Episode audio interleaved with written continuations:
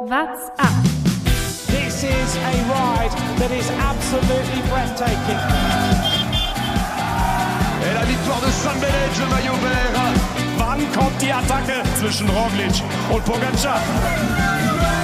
The absolute fury of a man who wanted the yellow jersey. I think I'm dreaming. Tourfunk, die tägliche Dosis Tour de France. Es sollte die große historische Etappe für Mark Cavendish werden, aber es kam dann eben doch ganz alles anders, als man das vorab gedacht hatte. Jonas, muss man sagen, gestern im Podcast hatte er es schon richtig prognostiziert. Eine Ausreißergruppe setzt sich ab auf der Etappe 19 der Tour de France 2021 und aus dieser kann sich Matej Mohoric seinen zweiten Tour-Etappensieg sichern. Mein Name ist Lukas Bergmann und die beiden Kollegen Thomas Gerlich und Jonas Bayer sind heute verhindert. Deswegen habe ich mir wieder Simon Kerber mit ins Boot geholt und wir haben ja gelernt in der Vergangenheit, wenn Simon dabei ist, dann passiert einiges. Sagen wir mal so, die Etappe war nicht unspannend. Ja, Hi servus. Simon. Ähm, ich war eigentlich ja schon darauf vorbereitet, zu sagen, jetzt heute ist die Serie gerissen, ähm, weil ich eigentlich eine eher langweilige Etappe erwartet hatte. Ähm, aber muss ich ja jetzt gar nicht sagen, war ja wirklich was los heute wieder. Absolut. Das war äh, richtig, richtig stark zu sehen, wie umkämpft diese Ausreißergruppe erstens war und wie dann auch natürlich aus dieser Ausreißergruppe der Sieg sehr umkämpft war. Ganz, ganz spannendes Rennen, wollen wir natürlich drüber sprechen. Aber vorher schauen wir noch auf die Region, durch die heute gefahren wurde. Denn die sah früher mal deutlich, deutlich schlechter aus, als sie das heute im Fernsehen war. Der Blick übers Lenkerband. Der Forêt de Lande ist das größte zusammenhängende Waldstück Westeuropas. Im Gegensatz zu vielen anderen Wäldern in Europa wurde der Forêt de Lande praktisch vollständig vom Menschen erschaffen, insbesondere zur Trockenlegung der Sümpfe und Moore, die früher in dem Gebiet vorherrschten. Um genau zu sein, die dort bis ins 19. Jahrhundert vorherrschten. Napoleon I. bezeichnete das Departement Le Lande damals als Schandfleck der Grande Nation. Es gab keine Wege und an den wenigen Straßen lauerten Banditen, sodass die Postkutschen das Gebiet weiträumig umfuhren. Die Schäfer, die hier lebten, stolzierten auf hohen Stelzen durch die morastige Heide, um ihre Herde besser zu überblicken und konnten sich kaum ernähren. Deshalb gab Napoleon den Befehl zur Aufforstung. Vom Schandfleck der Nation zum größten Wald und zu einer richtig schönen Tour de France-Etappe. Das nenne ich mal einen Aufstieg in den letzten 200 Jahren. Das ähm, kann man so sagen, ja. Also da war äh, jetzt ist, so ein Rennen durch den Wald wäre jetzt nicht so spektakulär gewesen. das ist richtig.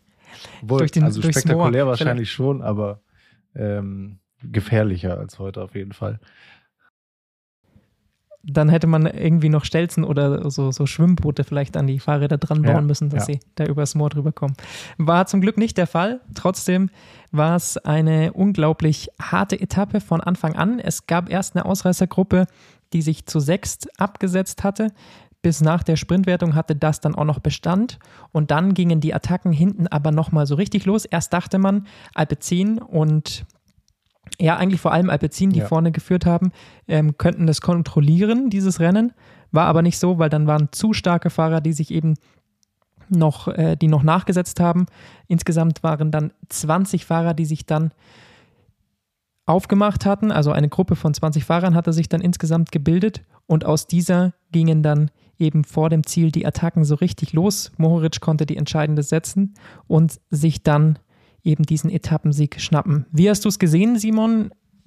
Ähm, am Anfang dachte ich schon, dass es ein Sprintfinale wird, oder? Ja, ich auch. Also es war ja auch, ähm, ich habe den Anfang der Etappe erstmal nur im Ticker verfolgt und habe dann immer mal wieder so geschaut und dann war der Anfang, äh, der, der Abstand relativ stabil, hat sich nicht so stark vergrößert. Dann dachte ich, naja, die lassen die da ein bisschen eine Minute 1,30 vorne rausfahren, aber mehr lassen sie nicht zu äh, im Peloton.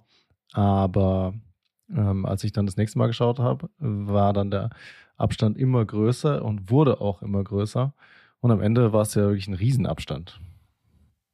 Ja, das waren 18 Minuten oder so. Dann am Ende bis im Ziel. Also irgendwann hat dann das Feld aufgegeben. Erstmal sind sie, wie gesagt, dann noch, noch hinterhergefahren. Aber ich bin mir nicht sicher, was glaubst du, war die Taktik von De Koenig? Konnte heute Kev einfach vielleicht nicht mehr nach den letzten beiden schwierigen Tagen in den Pyrenäen? Wollte er nicht? Ähm, will er es wirklich auf die Champs-Élysées ankommen lassen oder wollte er dadurch das, das grüne Trikot irgendwie ja erstmal erstmal nur sichern und sagen, okay, so je weniger Etappenankünfte es im Sprint gibt, desto weniger Chancen ist es, dass ich da nochmal Punkte verliere. Was glaubst du, war da der Gedanke von De Koenig dahinter? Ich könnte mir schon vorstellen, dass äh, Cavendish heute nicht topfit war. Ähm, er hat sich ja schon schwer getan in den Pyrenäen, logischerweise. Ähm, und ja, ich glaube, er hätte es vielleicht versucht, aber als dann klar war, dass wirklich 20 Fahrer vorne weg sind und damit auch alle Sprintpunkte vergeben sind, da haben sie dann spätestens gesagt, okay, wir lassen die fahren, da kann nichts mehr passieren. Ähm, ich fühle mich heute, wie gesagt, glaube ich, nicht topfit. Deswegen lass die mal da vorne machen. Die Punkte sind weg. Die Konkurrenz, die direkte Konkurrenz für ihn konnte da nicht mitgehen und demnach auch keine Punkte holen. Deswegen glaube ich, war der ganz zufrieden da. Ich habe auch zwischendrin mal ein Bild von ihm gesehen, wo er da lächelnd im Peloton unterwegs war. Also ich glaube, es war ihm ganz recht. Ja, das habe ich auch gesehen. der hatte Spaß auf jeden Fall. Hat generell, glaube ich, Spaß bei dieser Tour de France. Läuft, läuft ja alles eigentlich recht gut. Und ansonsten ähm, schauen wir mal auf die Ausreißergruppe, denn es war sehr, sehr prominent besetzt. Also da waren nicht nur Moritz dabei, aus deutscher Sicht zum Beispiel auch äh, Nils Polit und Jonas Rutsch, Georg Zimmermann war auch mit dabei. Also und die Deutschen hatten da auch Maximilian Warscheid. Also vier, gleich vier Deutsche mit vorne drin, die hatten da eigentlich äh, sehr gute Karten. Und ein Team, das meiner Meinung nach am Ende am wenigsten draus gemacht hat, war mit gleich drei Fahrern vertreten und war, zwar war das Trecksäger Fredo, die hatten nämlich ähm, Julien Bernard, die hatten Jasper Stuyven und Edward Toynes in dieser Gruppe und haben meiner Meinung nach das taktisch überhaupt nicht klug ausgespielt. Also es hätte, also ich habe es nicht ganz verstanden. Zum Schluss hatte sich ja dann so eine kleine Gruppe abgesetzt. Ähm, da sind ja einige Fahrer dann zurückgefallen. Polit hatte erst die Attacke angezogen und aus dieser hat dann Matej Mohoric circa 30 Kilometer vor Ziel seine entscheidende Attacke setzen können. Aber danach war es ja, glaube ich, eine Sechsergruppe oder so. Ja. Da waren immer noch zwei Trecksäger Fredo-Fahrer drin, aber die haben nur gelauert. Also sowohl Stuyven als auch Edward Toynes. Ich habe nicht verstanden, warum nicht einer von denen in die Führung geht. Also das hatte für mich überhaupt keinen Sinn, was die nee, gemacht haben. Also das machte für mich wirklich den Eindruck, als wüssten die selber nicht, wie sie jetzt hier weiter vorgehen sollen. Also wie du sagst, ich habe das nicht verstanden. Ich habe, ähm, habe ich ja gerade schon gesagt, den Anfang im Ticker verfolgt, habe gesehen, oh, drei Track-Leute in der Gruppe, die werden da schon was machen. Dann habe ich reingeschaltet, war gar nichts von denen. und, und Trek hat es tatsächlich immer mal wieder. Also wir haben das, ich weiß gar nicht, war das die Lombardei-Rundfahrt vergangenes Jahr? Da waren die auch extrem gut vorne platziert. Da war, glaube ich, Mollema, Nibali und auch Stuyven oder so beisammen. Und auch da haben sie es äh, richtig vermasselt, das taktisch klüger anzugehen. Aber da, also das, dieses Team war für mich vollkommen unerklärlich. Vielleicht müssten die mal ihre, äh, ihre Funkverbindung checken. Vielleicht funktioniert die einfach seit anderthalb Jahren nicht und es sagt aber keiner was. Ja, aber selbst dann müssen sich ja etwa Toins und, und Stuyven absprechen. Ja, natürlich. Ja, gut. Vielleicht, vielleicht wussten sie vom anderen gar nicht, dass sie in der Ausreißergruppe beide sind. Haben sich dann erst, erst am Ende entdeckt, ah, du haben auch die, hier. Haben die, die haben Weiß aber keine Landesmeistertrikots, oder? Weil sonst könnte man sagen, ah, stimmt, der ist ja auch bei mir im Team, den habe ich gar nicht erkannt, falsches Trikot. Also, nee, aber, nee, nee, die haben beides. Aber beide das ist keine Track. Ausrede für Dreck, ja. Nee, das war tatsächlich schwach. Mohoric hat natürlich dann davon profitiert, dass sich dahinter niemand einig war, weil das Problem ist natürlich bei solchen Ausreißergruppen, du hast viel zu viele schnelle Leute drin. Also klar, am Anfang war das unter anderem auch noch Max Walscheid, der dann schon zurückgefallen war. Aber in dieser Gruppe, die Mohoric verfolgt hat, waren eben noch Laporte, war eben noch Edward Toynes. Das sind alles halt endschnelle Leute. Auch ein Stuyven kann natürlich äh, sehr gut, gut sprinten, wie man bei Malan Sanremo gesehen hat. Der hat es ja dann noch einmal ganz kurz versucht. Da war es ja. aber eigentlich, also wussten wir vor dem Fernseher schon zu spät. Aber Mohoric war eigentlich, also er war heute offensichtlich ein sehr starker Fahrer, aber ich weiß nicht, ob er der stärkste wirklich gewesen wäre. Er hat schon auch von dieser taktischen Situation profitiert. Ja, wir kennen natürlich auch nicht die genauen Trainingsdaten von Mohoric. Die kennen nur die französische Polizei und sein Team. Richtig. Hat er im Ziel übrigens auch nochmal angesprochen. Ja, ich dass er darüber nachgedacht hat, auf der auf dieser langen Passage 25 Kilometer ist er ja da fast dann alleine von vorne gefahren. Aber er hat nur gesagt, was vor zwei Tagen passiert ist, ohne genau auszusprechen, glaube ich, was, was da passiert ist. Ja, ja. Ging um diese Razzia eben, die sich die Trainingsdaten dann von Bahrain Victorious ganz genau angeschaut haben. Wir kennen sie nicht. Die französische Polizei hat das vielleicht vorherkommen sehen. Vielleicht war das auch nur von denen ein Versuch für Fantasy. Haben Wollte sich geschaut, ah, wer, wer, wer, hat die, wer hat die guten Daten? Wen können wir in den nächsten Tagen noch holen? Das wäre ja mein Tipp, dass das dahinter steckte. Das glaube ich auch, ja. Also Fantasy ist sowieso wie heute wieder nicht gut bei mir. Ich habe gestern noch Nils Polit aus meinem Team rausgenommen, weil ich mir dachte, naja, Oh der hat, der hat ja seinen Etappensieg, so, der wird auch müde sein nach den Bergen. Der wird jetzt nichts mehr reißen. Gut. Ja, aber der das war, der verzweifeltste, der war der ver verzweifelste meiner Meinung nach in dieser Gruppe. Denn erstens hat er die Attacke gesetzt gehabt, die dann Mohoric ausnutzen konnte. Also da wurde das Feld, ähm, dieser Ausreißer ist dann wieder an äh, Polit rangefahren Ja. und aus diesem langsamer werden, das ja dann immer wieder passiert bei den Zusammenschlüssen, hat dann Mohoric eben die Gegenattacke gesetzt und da ist dann erstmal keiner hinterhergefahren. Da haben sie sich alle angeschaut, haben es verpasst und äh, Polit war, glaube ich, richtig bedient, weil der hat danach immer wieder versucht zu attackieren, auch mal wieder von vorne zu fahren. Keiner hat geholfen. Also der war so ein bisschen der ja, traurigste Mann, glaube ich, in dieser Ausreißergruppe, der immer noch irgendwas versucht hat, aber keiner ist irgendwie auf ihn mehr eingegangen. Ja, das, das hat mich auch fast ein bisschen geärgert dann, weil ich mir dachte, tut euch doch jetzt mal zusammen, dann holt ihr den Mohoric noch. Ähm, aber ja, wie du, wie du es beschrieben hast, also es hat gar nicht funktioniert, dass da irgendwie gemeinsam äh, noch versucht wurde, ranzufahren, sondern Polit hat es immer wieder alleine versucht. Vielleicht war da wirklich auch so ein bisschen das Problem, habe ich zwischendurch gedacht, dass er eben schon so stark diese eine Etappe gewonnen hat und die anderen dachten, ja, dem helfen wir jetzt nicht, da noch ranzukommen, weil der zieht uns dann wieder ab am Ende. Und wenn wir schon bei Nils Politz sind, dann würde ich sagen, ziehen wir gleich eine Kategorie vor und schauen auf dessen Zahlen von heute. Stravazen, qui pédale beaucoup, gagne.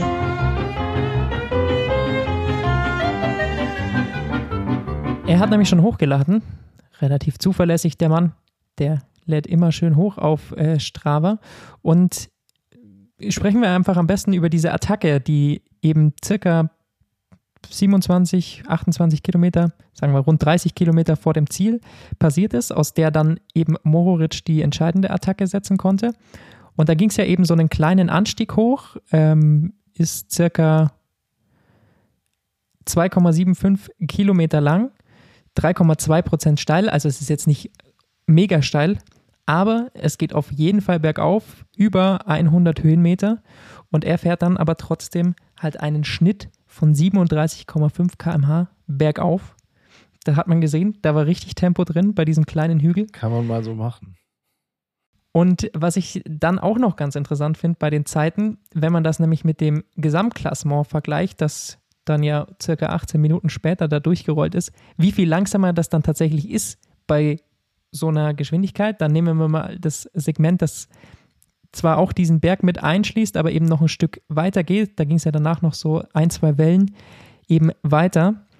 Und da ist Nils Polit fast zwei Minuten schneller als jetzt zum Beispiel ein Nelson Paulus, der hinten da im Feld mitgerollt ist. Mit Also das. Feld verliert innerhalb von acht Kilometern, die dieses Segment lang ist, über zwei Minuten Zeit. Das ist schon mal eine Ansage und da weiß man, was für ein Tempo vorne gefahren wurde. Natürlich, das Feld hinten hat schon gebummelt, aber trotzdem ist das ja immer noch Renntempo. Ja, auf, auf jeden Fall. Also ich fand es auch dann ähm, von Fantasy mal abgesehen ganz schön mit dieser, mit dieser größeren Ausreißergruppe, dass da dann noch mal ein bisschen, bisschen Zug drin war. Ja, also das, Ja, es das waren war auf schon, jeden Fall war schon, schön zu war sehen. schon stark, waren auch spannende Fahrer vorne drin. Also man, man wusste dann auch, äh, da, das wird noch, wird noch lustig, als dann klar war, okay, die 20 werden es unter sich ausmachen. Ja, vor allem waren es halt einfach so viele, die eben genau für solche Etappen und Profile dann auch gemacht sind. Die Kornik hat dann eben noch Ballerini mit reingeschickt gehabt oder so. Also waren einfach ganz interessante Leute und ganz interessante Rennkonstellationen. Und da war es dann einfach klar, dass am Ende irgendwie ein taktischer Move entscheidet und gar nicht mal die Sache, ob jetzt Moritz der stärkste Fahrer war, kann man jetzt viel drüber diskutieren, aber Ja. am taktisch klügsten hat er es in dieser Situation gemacht, hatte natürlich dann auch das Glück, dass die Attacke genau aufgegangen ist. Und so holt er sich eben seinen zweiten Etappensieg, muss schon sagen. Moritz fährt hier eine unfassbar starke Tour de France. Ja, aber auch Nils Polit, finde ich, können wir auch nochmal Definitiv. herausheben. Auch wirklich eine ganz, ganz starke Tour mit einem Etappensieg. Äh, Den haben wir ja lang und breit besprochen. Jetzt heute auch wieder in der, in der starken Ausreißergruppe bis zum Ende mit fast ganz vorne dabei. Auch der wirklich eine tolle Tour. Auch die zwei anderen Deutschen in ihrer ersten Tour da nochmal wirklich ja am Ende der dritten Woche, das darf man ja auch nicht vergessen, da nochmal mitzuziehen. Auch wirklich stark. Also so aus deutscher Zimmermann hat mir Radsportsicht sehr gut gefallen. nochmal noch mal ein guter Fastabschluss der Tour. Zimmermann konnte da eben sehr lange mithalten. Rutscht es dann äh, ein bisschen äh, abgefallen. Er hat ein bisschen zu früh versucht. Ja, lag aber auch natürlich an der, daran, dass Education First zwei Fahrer vorne mit drin hatten. Und deswegen haben die sich dann immer so ein bisschen abgewechselt und dann hat halt für ihn nicht ganz gereicht und Ja. dann konnte, konnte er leider nicht mehr mitgehen. Aber ansonsten haben die, glaube ich, alle eine, eine sehr, sehr starke Leistung gezeigt. Vor allem Zimmermann hat mir, wie gesagt, sehr, sehr gut gefallen. Er hat dieses Jahr bei der deutschen Meisterschaft schon mit Platz 3 gezeigt, dass er richtig gut in Form ist und macht sich richtig gut. Junger Fahrer, ähm, von dem her hoffen wir natürlich, dass der sich vielleicht auch nochmal dahingehend ein bisschen weiterentwickeln kann. Sieht auf jeden Fall vielversprechend aus. Ja, da würde ich zu 100 Prozent zustimmen. Bei den Wertungen hat sich heute dann natürlich nicht allzu viel getan. Also im Bergtrikot natürlich gar nichts. Das ist ja eh schon klar, dass das Tadej Pogacar gewinnt. Da brauchen wir nicht drüber reden. Im gelben Trikot sowieso auch nicht. Ich glaube, da ist auch relativ klar, dass Da, das da muss äh, ich gleich noch was dazu sagen, aber machen wir noch, äh, machen wir noch die Klassements zu Ende. an äh, Tadej Pogacar gehen wird. Und im Sprintklassement gab es minimale Veränderungen, was den Punkteabstand angeht. Allerdings ist auch da weiterhin Mark Cavendish vorne. Er hat jetzt eben noch 35 Punkte vor Michael Matthews, der vor der Sprint, bei der Sprintwertung zwei Plätze, glaube ich, vor Mark Cavendish war. Also ein bisschen konnte der aufholen, aber 35 Punkte Ja, ist er eben noch vor Michael Matthews. Ja, es gibt nochmal 70 Punkte auf der Champs-Élysées, also da kann man schon nochmal was machen, aber so wie Mark Cavendish bisher aussah bei dieser Tour de France, wird das, glaube ich, sehr, sehr schwierig für Michael Matthews, diese 35 Punkte auf einer Etappe aufzuholen. Es gibt, äh, korrigiere mich, wenn ich falsch liege, 20 beim Zwischensprint, dann nochmal auf der letzten Richtig. Etappe und 50 im Ziel. Und was ich noch sagen wollte zu den Klassements, äh, das habe ich nämlich jetzt gerade nochmal rausgesucht, weil ich es vorhin gelesen habe. Tadej Pogacar hat mehr Tage im gelben Trikot verbracht auf seiner erst 40. Etappe überhaupt heute, als in seinem normalen Teamtrikot. Das ist schon krass, oder? Das ist krass, aber er hatte das doch letztes Jahr. Also er hat zwölf Letztes Jahr Tage, hatte er nur einen Tag. zwölf Tage im gelben Trikot, 16 im weißen Trikot, Ah, okay, stimmt. Ah, okay, ja. einen Das Tag im gepunkteten und elf in seinem normalen. Das ist schon Wahnsinn. Ja, der Mann ist äh, auf jeden Fall für Wertungstrikots geboren. Das ist definitiv richtig. Dann kommen wir noch zu den Sachen, die uns bei dieser Etappe auch noch aufgefallen sind. Und vielleicht hat das ja auch mit Tadej Pogacar und dem Bergtrikot zu tun. Ausreißer und Ausrutscher. Man hat's, ich weiß gar nicht, ob wir es im, ich, im Bild habe ich es gar nicht gesehen, auf Twitter habe ich es dann gesehen, äh, werden wir auch gleich nochmal teilen.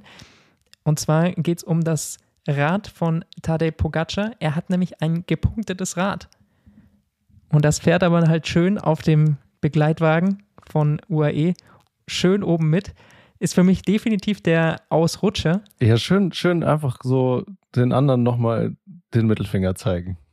Richtig. Das ist nämlich richtig, das Ja, richtig das, fies. das hätte Laut euer Puls- Rad sein können. Das fährt aber jetzt auf dem Auto meines Teams rum. Ich brauch's nicht, weil ich habe nämlich schon ein gelbes. Ja, aber wenn mein gelbes kaputt ist, dann nehme ich das andere. Ich glaube, er hätte noch ein zweites gelbes irgendwo. Ich habe auch noch einen kleinen Ausrutscher. Und zwar die äh, Übertragung der ARD, die das eigentlich sehr cool gemacht haben. Die haben nämlich extra länger Live-Bilder gezeigt. Heute aber, für Leute wie mich, die erst später dazu kamen, haben sie den Rückblick, Rückblick weggelassen, weil es vorne so spannend war Und äh, dann musste ich mich irgendwie selber hier auf den neuesten Stand nochmal bringen, beziehungsweise musste selber nochmal gucken, was denn so bildlich davor noch passiert ist. Das war natürlich anstrengend. Das ist richtig. Lag natürlich auch daran, dass sie davor ein langes Nachrichten extra zur NRW-Geschichte gesendet Klar. haben. Das hat natürlich Vorrang vor dem Radsport. Aber dann war es natürlich auch bitter, dass diese Etappe wieder so schnell war, weil die war ja um 16.50 Uhr schon aus. Damit hatten sie wahrscheinlich auch nicht wieder gerechnet. Deswegen kamen sie dann erst ins, in die Sendung, als nur noch 20 Kilometer auf dem Tacho standen. Ja. Und deshalb dann sehr, sehr kurz diese ARD-Übertragung. Aber anstatt es dann danach auch nochmal aufzuarbeiten, geben sie dann schon wieder zu Michael Antwerpes ab, der noch irgendwas mit Fabian Wegmann über den Wein redet. Das habe ich dann auch nicht ganz verstanden. Also ein bisschen Ausrutscher war auf jeden Fall wieder dabei bei der ARD. Ja.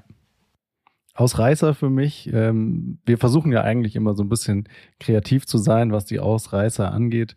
Heute gibt es aber für mich nur einen ganz klaren Ausreißer, ähm, den wahrscheinlich alle jetzt schon mitbekommen haben, aber wir wollen es trotzdem oder ich würde es trotzdem gerne nochmal erwähnen. Und zwar vor dem Rennen schon und dann auch nochmal nach der Etappe.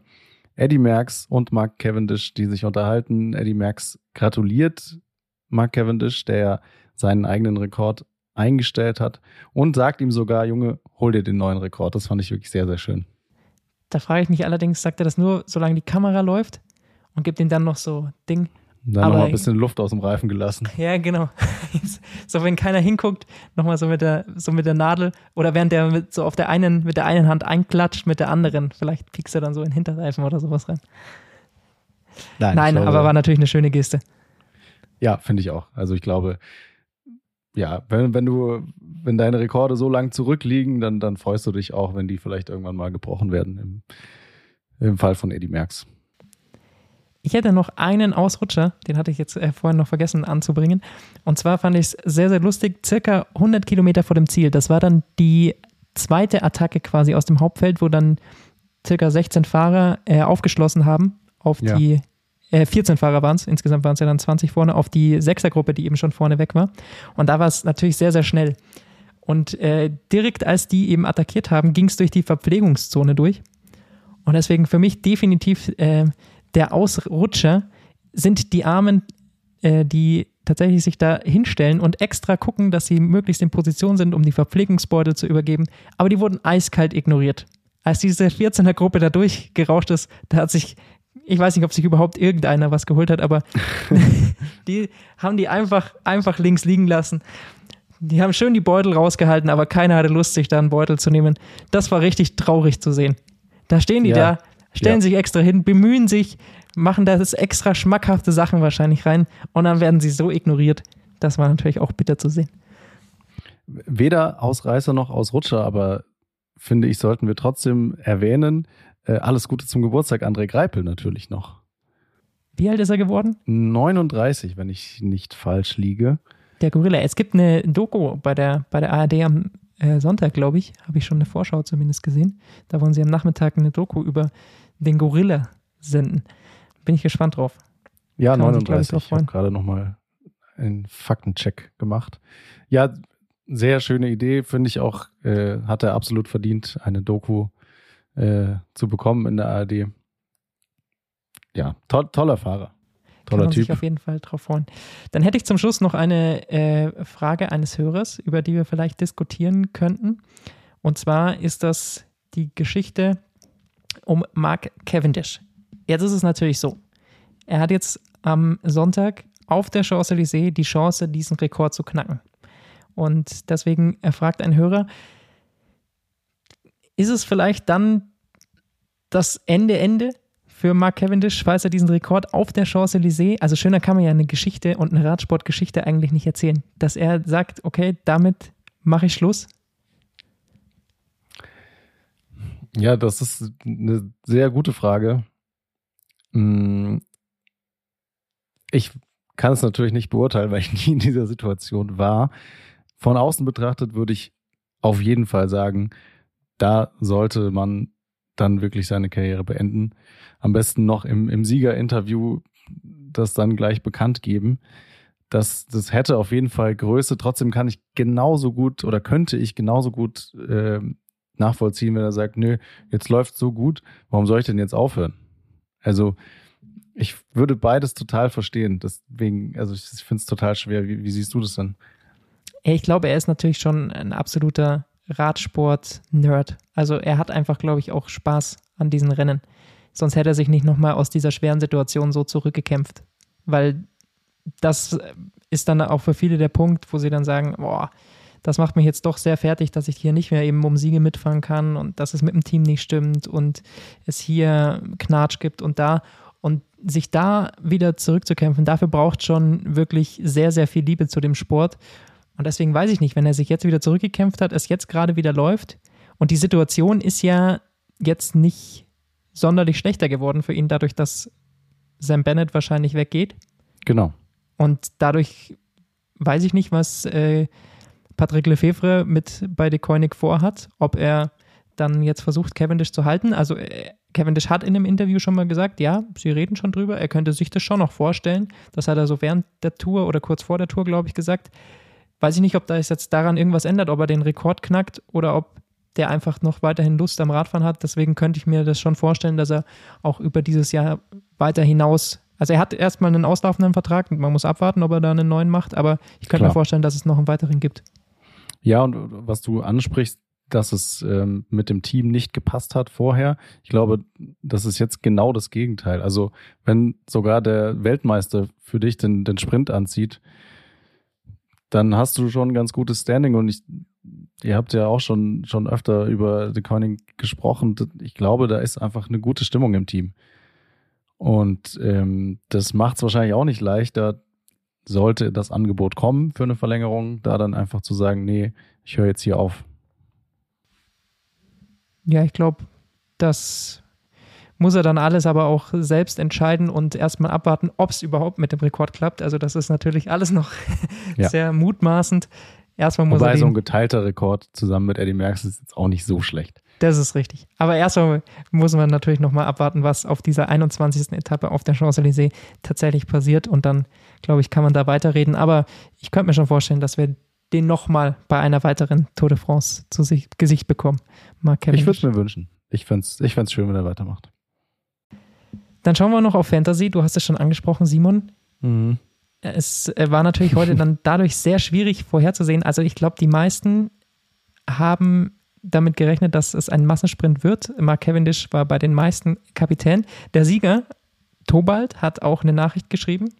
Ups, das kam unerwartet. Also auch der hat nicht wirklich damit gerechnet, hat allerdings natürlich mit Mohoric im Team und Zimmermann im Team gleich zwei Leute eben aus der Ausreißergruppe gehabt. Und das, glaube ich, war dann heute Gold wert, weil im Endeffekt hat man irgendwie Glück haben müssen, dass sich zufällig einer im Team befindet, der dann eben da vorne bei den 20 Mann dabei ist.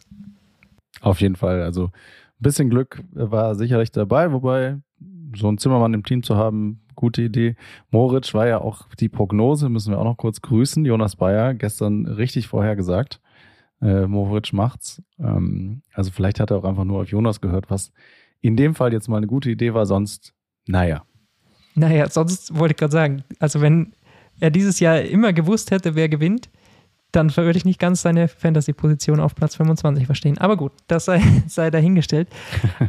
An der Spitze wird es auf jeden Fall nochmal enger. Immer noch Phil in Führung. Er hat jetzt noch 29 Punkte auf mich Vorsprung. Das wird ein enges Duell, Simon. Das ich bin ein bisschen eng. am Zittern. Ich rechne schon, schon den ganzen Tag durch, was die besten Optionen für mich sind. Aber auch dahinter pirscht sich Miro 1 nochmal richtig ran. Der ist dann nochmal so knapp 100 Punkte hinter mir. Also das ist dann doch nochmal ein richtig spannender Kampf. Und jetzt schauen wir mal in die andere Liga, denn Extreme Benoit Cosnefroid-Fan, der ist auch noch ganz gut dabei, liegt dann nochmal so knapp 40 Punkte dahinter auf Platz 4. Also auch der ist, glaube ich, noch mit drin in dieser Verlosung. Also das wären echt nochmal zwei richtig, richtig spannende Etappen. Ja, nicht nur, nicht nur im Fantasy, sondern natürlich auch, auch in echt. Ich glaube, morgen, morgen wird es schon auch nochmal ja, ein spannendes Rennen. Da wird es auch ein paar geben, die vielleicht jetzt nochmal so ein bisschen was zeigen wollen. Wir hatten ja beim ersten Zeitfahren auch mit dem Wetter hatten viele oder ein paar nicht so viel Glück, weil es dann teilweise sehr nass war und dann später komplett trocken. Da hatten die, die später losgefahren sind, deutlichen Vorteil. Dann gab es auch ein paar, die noch vom Sturz ein bisschen beeinträchtigt waren. Also ich könnte mir vorstellen, dass da der ein oder andere nochmal was zeigen will morgen. Es ist ein 30,8 Kilometer langes Zeitfahren. Sehr, sehr flach. Bei 20 Kilometern gibt es so einen kleinen, so eine ganz, ganz kleine Welle. Ja, es geht mal auf 93 äh, Höhenmeter hoch, wobei man da sagen muss, das ist wirklich nur eine, eine minimale Welle, zumindest wie es hier auf dem Profil aussieht. Ob das eins zu eins dann auch so stimmt, sei immer dahingestellt. Aber ich glaube, es ist noch mal ein bisschen flacher als dieses erste Zeitfahren, das wir bei dieser ja. Tour de France gesehen haben. Was wiederum für jemanden wie Küng sprechen würde, meiner Meinung nach. Denn äh, ich glaube, dass er beim ersten Zeitfahren ja, ein bisschen im Nachteil war, weil Pogacar einfach diese hügelige, was es am Anfang gab, einfach ein bisschen besser liegt. Von dem her kann ich mir gut vorstellen, dass morgen der Schweizer zurückschlägt. Allerdings, Pogacar ist schon ein Mann der dritten Woche. Also bei jeder Grand Tour, die er bisher gefahren ist, ist der in der dritten Woche so, so stark. Und vielleicht holt er sich seinen vierten Etappensieg. Also ich glaube, es wird tatsächlich ein Zweikampf zwischen den beiden. Also ich sehe auch Küng auf jeden Fall stark morgen. Wobei ich glaube, nach dem Zeitfahren im letzten Jahr sollten wir vielleicht Prognosen ganz sein lassen. Achso. Du meinst, es kommt auf einmal noch Carapaz, der vier Minuten schneller fährt? Nein, das glaube ich jetzt nicht. Ich glaube es nicht, aber ich schließe auch nichts mehr aus seit letztem Jahr. Das ist richtig. Ein Zeitfahren bei der Tour de France am vorletzten Tag sollte man auf jeden Fall vorsichtig mit den Prognosen sein. Baut von Art würde ich auf jeden Fall trotzdem noch in die Verlosung werfen. Ich glaube, der hat auch nochmal richtig Bock, sich zu so quälen. So wie eigentlich immer. Ja, der ist beim Zeitfahren auf jeden Fall natürlich sehr, sehr stark. Und ansonsten Jonas Wingegaard, der, glaube ich, seinen zweiten Platz Diese damit Prognose untermauern ich mir zu. Kann. Genau, der wird, der wird Platz zwei behalten. Das denke ich auch. Und dahinter wird es dann im Gesamtklassement aber nochmal ein bisschen spannender. Also ich glaube, die ersten drei, die haben einen guten Vorsprung, da passiert nichts mehr. Aber dann geht es eben um Platz vier zwischen Ben O'Connor und Wilko Keldermann. Die trennen nur 32 Sekunden. Das wird ein spannender das könnte Zweikampf. ganz, ganz knapp werden. Also ich sehe Keldermann schon stärker. Ob er die 32, 33 Sekunden rausfahren kann, das könnte wirklich knapp werden. Und dann geht es um Platz 6 und 7 nochmal so ein bisschen. Luzenko hat eine Minute 11 Rückstand auf Enric Maas. Luzenko ist ein sehr guter Zeitfahrer, aber ich glaube, eine Minute 11 ist dann auf 30 Kilometern doch ein bisschen zu viel. Also da glaube ich, dass Enric Maas den Platz 6 verteidigen kann. Ja, denke ich auch. Aber wer gewinnt? Deine Prognose? Wir müssen uns auf einen festlegen. Dann sage ich Küng einfach, damit auch mal nochmal jemand anderes eine Etappe gewinnt. Ich sag, es wird ein wildes Zeitfahren und dann kommt doch Wingegaard. Wingegaard fährt auf einmal schneller als alle anderen. Er ist Dem würde ich es auch absolut gönnen, dass er noch eine Etappe mitnimmt. Absolut.